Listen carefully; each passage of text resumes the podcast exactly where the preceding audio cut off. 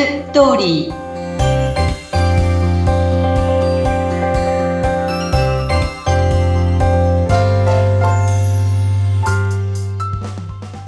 皆様こんにちは結婚相談所ライフツリーの和田ですこんにちはインタビュアーの山口智子です毎回婚活に関するお役立ち情報をいろいろとお届けしているこの番組ですが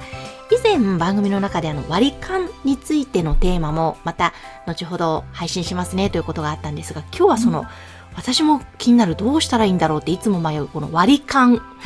和田さん教えてください。私ね、でもこれね、正解はないと思うんですけど、割り勘ありかなしかっていう、このテーマは永遠のテーマのような気がしますね。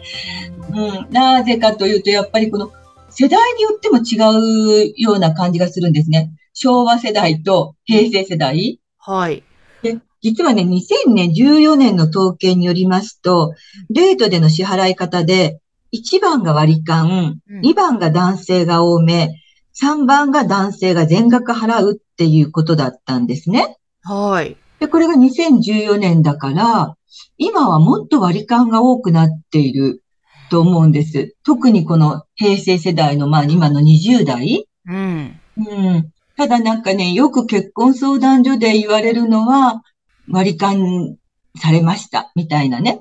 だから割り勘にされるような女なんですね、私は、みたいなね、ことをおっしゃる方もいて、こう、割り勘にしてもらえなかったから私は大事にされてない感があるっていう、これはよく女性が言うセリフなんですよね。うん。なんかわからなくもないけれども、うん、ねな難しいですね、本当お会計の時に。そうですね。どうですか、山口さんは？えー世代的に言うと、私よりもちょっと若いんだけど、この世代って割と男性が払ってくれていることが多かったかなって。いや、そうですね。あの、今私は45なんですけれども、ええ、結構、まあ、あの、仕事だったらね、上司とか年上の方は割と払ってくださることが多く、まあ、同世代も、うん、あの、払ってくださるか、または男性の方が多く出してくださる。もちろん割り勘もありましたけど、だからその辺でいつも、こ、こちらも一応お財布は出す。一応っていうのも失礼ですけど、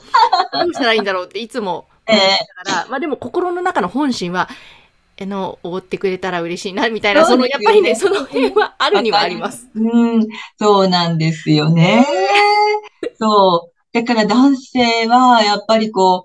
う、うん、ちょっと多めっていうのが、あの、結構多いかなっていう感じなんですけど、でもこの間、うちの会員の女性が映画を見に行くことになってね、うん、えっと、その時に彼が映画のチケットを用意してくれていて、それで、あの、こう、その映画館に行った時に彼が、はい、映画のチケットって渡してくれて、あ、どうもありがとうって言ったんだけど、その映画のチケットをいくらってこう請求されて、もうドン引きでしたっていうのがあって、はい。ほうほうね、なんかね、その気持ちわかるなと思ったんですけど、ただある結婚した女性なんですけどね、彼女は29歳で、で、あの、まあ、可愛いから、あの、こう、どうデートしてる時に、その、交際してる男性ね、どうデートしてる時に、お会計とかどんな感じなのって聞いたら、ああの、割り勘ですねって言うんですね。あ、そう。あの、あなたなんてご馳走してもらったことが多いんじゃない？って聞いたら、え、もう今までは普通にご馳走してもらうのが当たり前でしたって言ったんです。で、彼女が言ったのは、だけど私はその人たちと結婚したわけじゃないって言ったんですね。だったらば、割り勘になってるけど、このか、この人と別にお付き合いしてみようって、割り勘だからといって交際をやめるってことじゃなくて、うん、そういうことじゃなく彼と付き合ってみようと思ってますっておっしゃったのね。うん。で、彼と結婚したわけなんです。はい。そしてですね、実は彼は100平米ぐらいのマンションで今彼女たちは住んでるんですよね。はい。すごいでしょ？で、その時にね、あの、彼女は実はあの、えっ、ー、と、ピアノの演奏者だったんですよ。ええ。だから、グランドピアノがあるのね。で、今時グランドピアノを持っていけるような、あの、マンションっていうのはね、なかなかないわけだし、彼女が今までお見合いした時に、まあ彼女の職業から、そのグランドピアノがあるんですか？みたいな質問されて、それで、ほぼお断りされたんですよ。へで、彼らたちはまだ好きでもない彼女が、あの、グランドピアノイコールなんか、そんな暮らしはできないっていうことで、お断りされることが多かったんですけど、でも彼女はそのグランドピアノを持っていこうなんて思ってないって言ったんですね。実家に置いていく、そこで練習すればいいからって言ったんですけど、その結婚した相手の方っていうのは、実はそこの、最初お母様たちがそこに住んでらっしゃって、で、えっ、と、そこの、えーリビングにグランドピアノを置くっていうのがお母様が結婚した時の夢で、ほぼ、あの、弾くことはできないんだけど、グランドピアノを置いていた。です。へだから彼女のグランドピアノもそこに置くことができたっていう話なんですけど、うん。うん。だから、本当に、そういう、なんていうのかな、あの、彼と交際してる時は全くそんなことも想像もしてなかったでしょうし、え結婚してからの話なのでね。へだからよくこう、うんと割り勘されたから、やっぱなんかこの人とはなしですってお断りされる女性って結構いるんですね。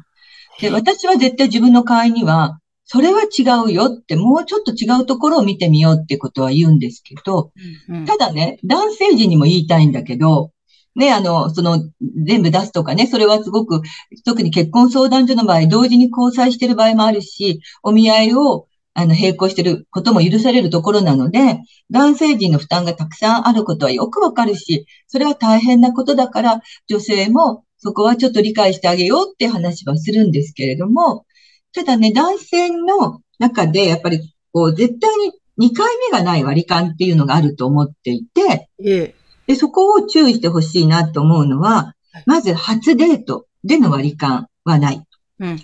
次、1円単位での割り勘はない。これ結構ちゃんとね、割り勘をする人がいるので、そこは絶対ない。はい。それから男性の収入が多いの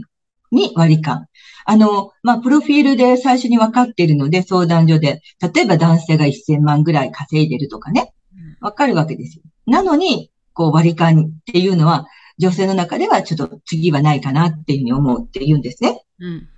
あと、男性の方がすごい飲んで、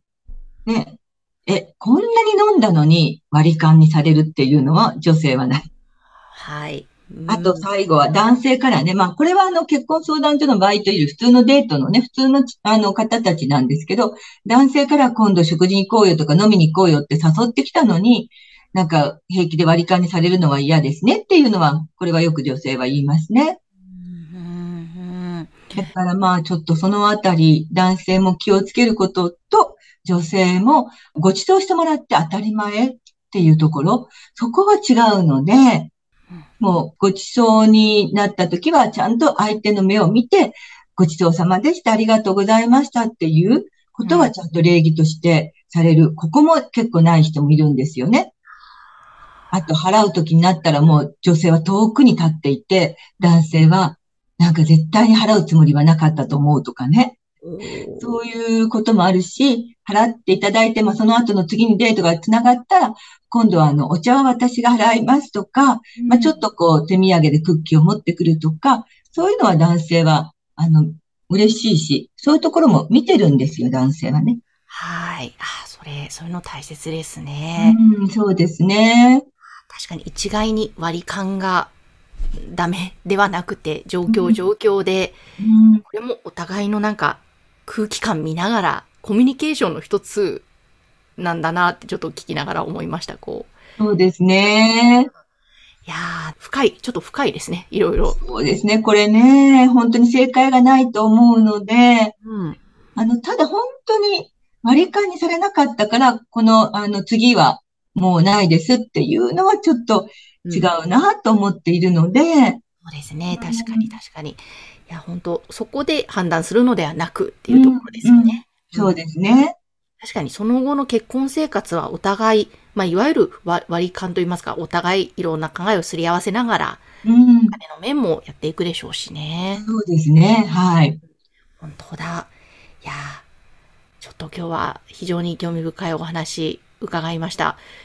まあ、で、皆さんからのね、なんかこう、あの、どうだったかっていうね、ことも聞かせていただきたいなと思いますね。本当ですね。そうですねうん。割り勘についてでもいいですし、他のテーマでも、うん、そうですね。こうだったよ、だったよ、または、ちょっとこんなことを相談したいんだけどっていうこともね、お寄せいただければ。そうですね。はい。ね、なのでぜひ、この番組の概要欄の和田さんの結婚相談所ライフツリー、こちらの URL からアクセスをして、いろいろとお気軽にご相談いただければと思います。はい。よろしくお願いいたします。はい。和田さん、今日もありがとうございました。どうもありがとうございました。